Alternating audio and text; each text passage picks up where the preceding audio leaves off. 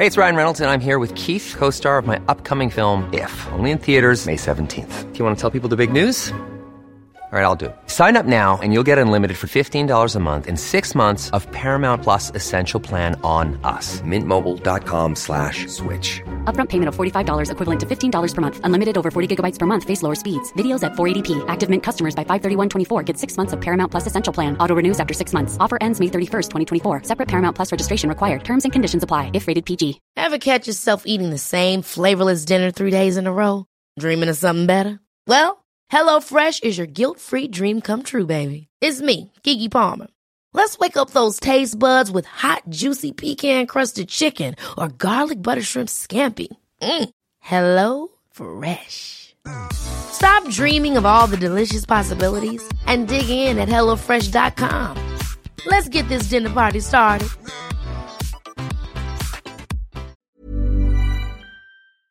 Hola y bienvenidos a Tiny Vampires, un podcast sobre enfermedades, ciencia e insectos chupasangre.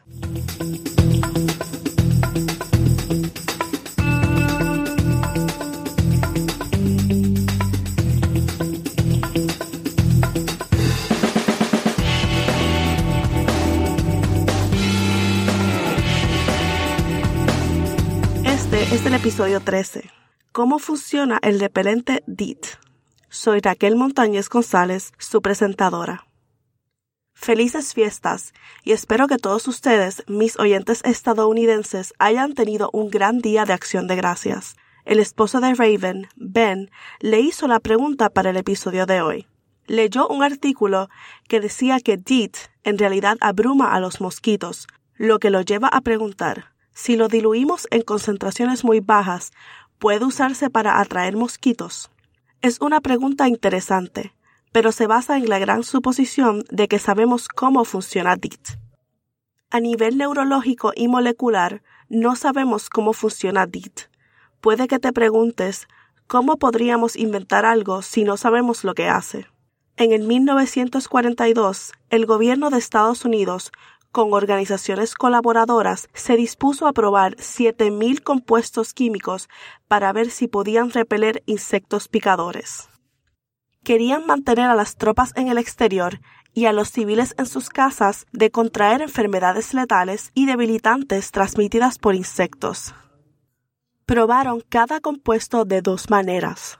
Las gotas de cada uno se extendieron en el brazo del experimentador y luego metieron el brazo en una jaula con miles de mosquitos y luego simplemente contaron las picaduras.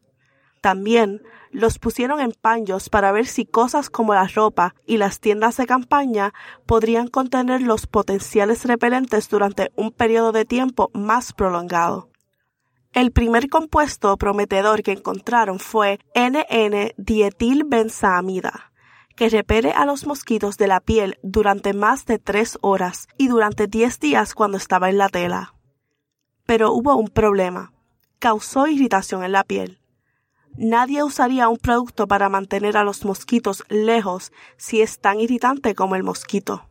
Entonces, volvieron para ver si podían hacer alguna derivación del compuesto que no lastimaría al usuario, pero sería igual de bueno para mantener a los mosquitos alejados. Una forma del compuesto, NN-dietil-M-toluamida, se mantuvo en los ensayos repelentes y también fue la menos tóxica cuando se probó en ratas. Después de más pruebas en humanos, el gobierno de los Estados Unidos estaba satisfecho con su seguridad y eficacia, por lo que le dieron la luz verde para uso público. Fue entonces que en el 1957 DIT nació. 15 años de la investigación y probablemente millones de picaduras de mosquitos entraron en su desarrollo. Desde que surgió la pregunta ¿cómo es que un compuesto que no se encuentra comúnmente en la naturaleza puede ser tan bueno para repeler a los insectos que nunca han estado expuestos a él? La pregunta creció en alcance ya que se descubrió que DIT era efectivo en todo, desde moscas hasta garrapatas y parásitos. Vamos a ver cómo DIT trabaja con las garrapatas en nuestro próximo episodio, porque es una historia realmente interesante pero compleja, y no quiero que se confundan con todas las cosas complejas que ocurren en el mosquito. Comencemos con la forma en que los animales percibimos el mundo. ya sea la visión, el olfato, la audición, el gusto o el hambre. Todo proviene de las neuronas que envían señales al cerebro. Pero el gusto y el olfato son dos cosas muy diferentes. Entonces, ¿cuál es la diferencia entre una neurona en nuestra lengua y una neurona en nuestra nariz? Los receptores. Al igual que nosotros, un insecto huele algo cuando una neurona que tiene un receptor para esa aroma dispara una señal eléctrica al cerebro.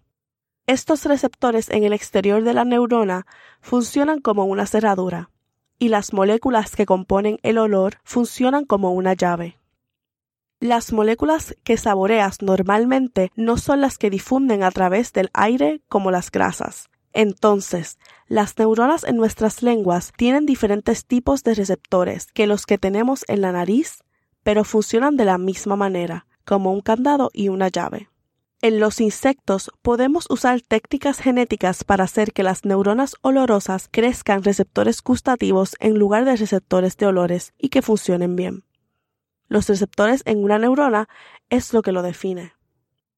Los insectos como los mosquitos tienen tres sistemas sensoriales diferentes que utilizan para recoger los productos químicos en su entorno. Las dos primeras te serán bastante familiares. La gustación, que es el sentido del gusto, y la olfacción, que es el sentido del olfato. El tercer sistema sensorial químico es el sistema ionotrópico. Estas neuronas detectan sustancias químicas que flotan en el aire, al igual que el sentido del olfato pero hay algunas diferencias claves. Las neuronas en el sistema ionotrópico son mucho más específicas, como las cerraduras de alta seguridad con claves muy específicas, y son menos sensibles, por lo que tienen que haber mucho más de esa sustancia química en el aire.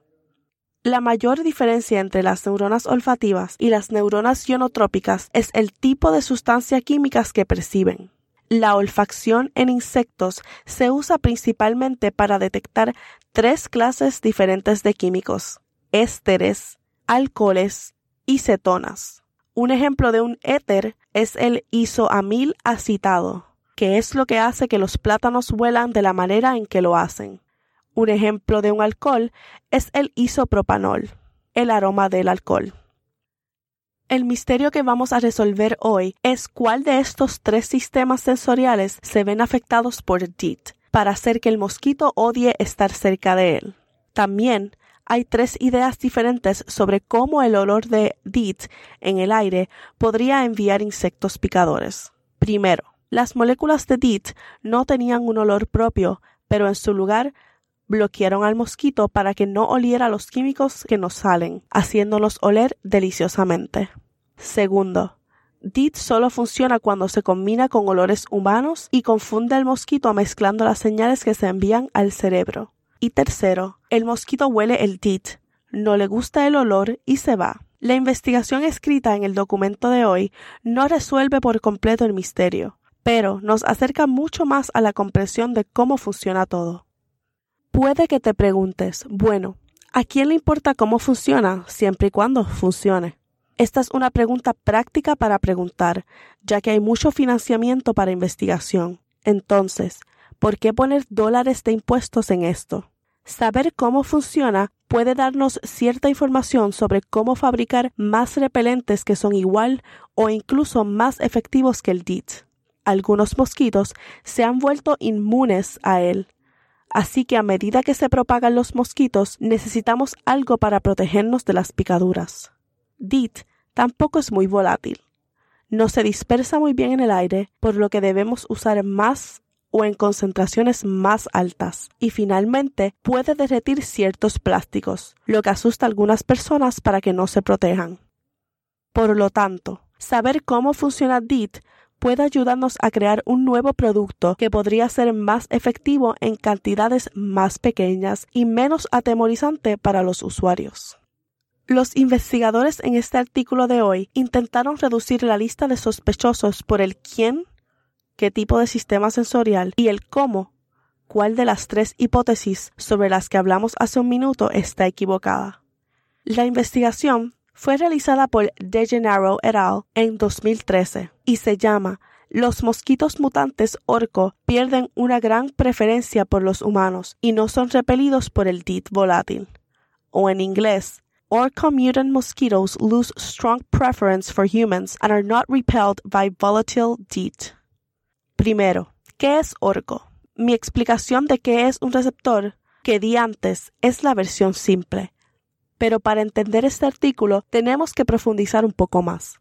Orco es la abreviatura de correceptor receptor olfativo. En los insectos, los receptores del olor son lo que podemos pensar como incompletos. Por sí mismos no pueden hacer que la neurona dispare, como tener solo la mitad de la cerradura. Cuando la pieza de orco y la pieza receptora están una al lado de la otra y la molécula de olor correcta está allí, la neurona dispara y envía una señal al cerebro. Orco solo es importante para el sistema olfativo.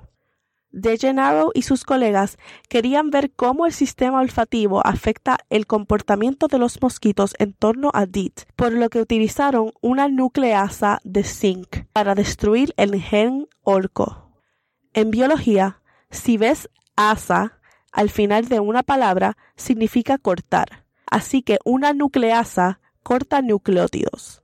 Todo eso es una herramienta para cortar el ADN exactamente en el lugar correcto. Entonces, si usas uno en cualquier extremo del gen orco, la neurona ya no puede hacer orco.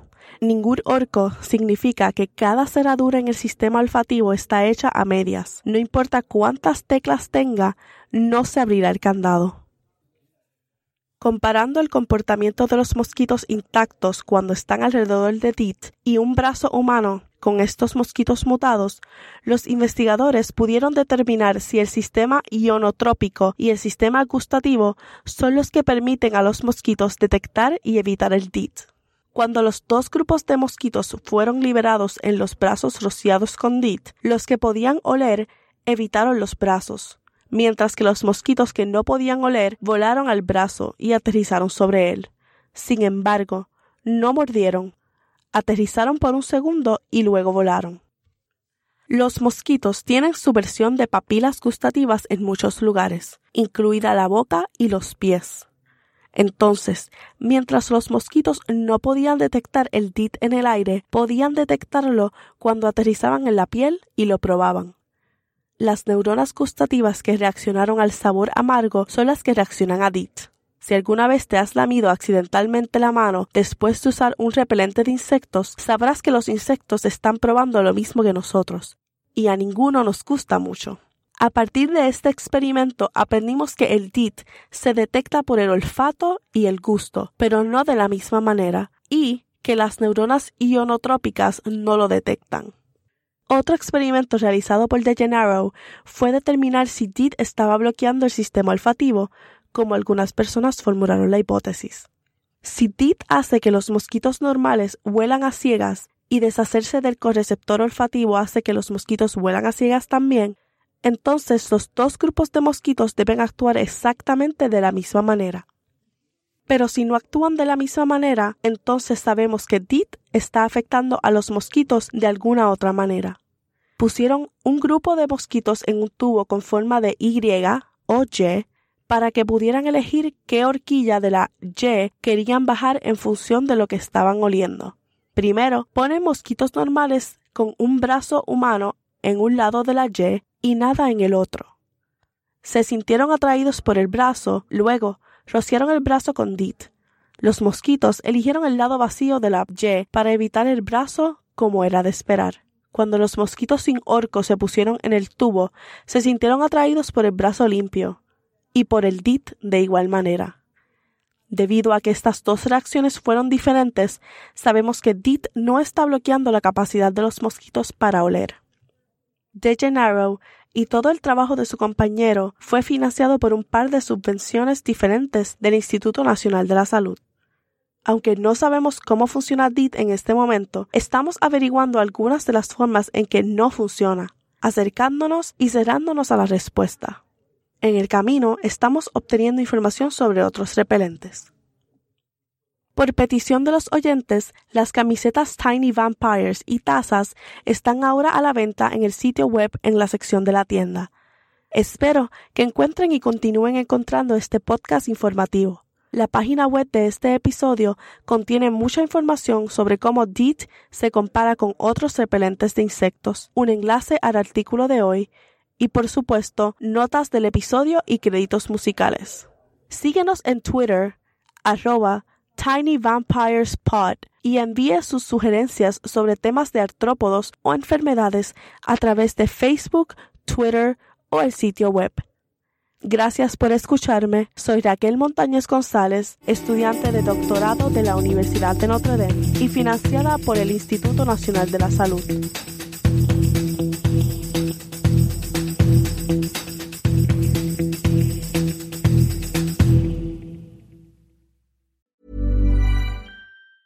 Planning for your next trip?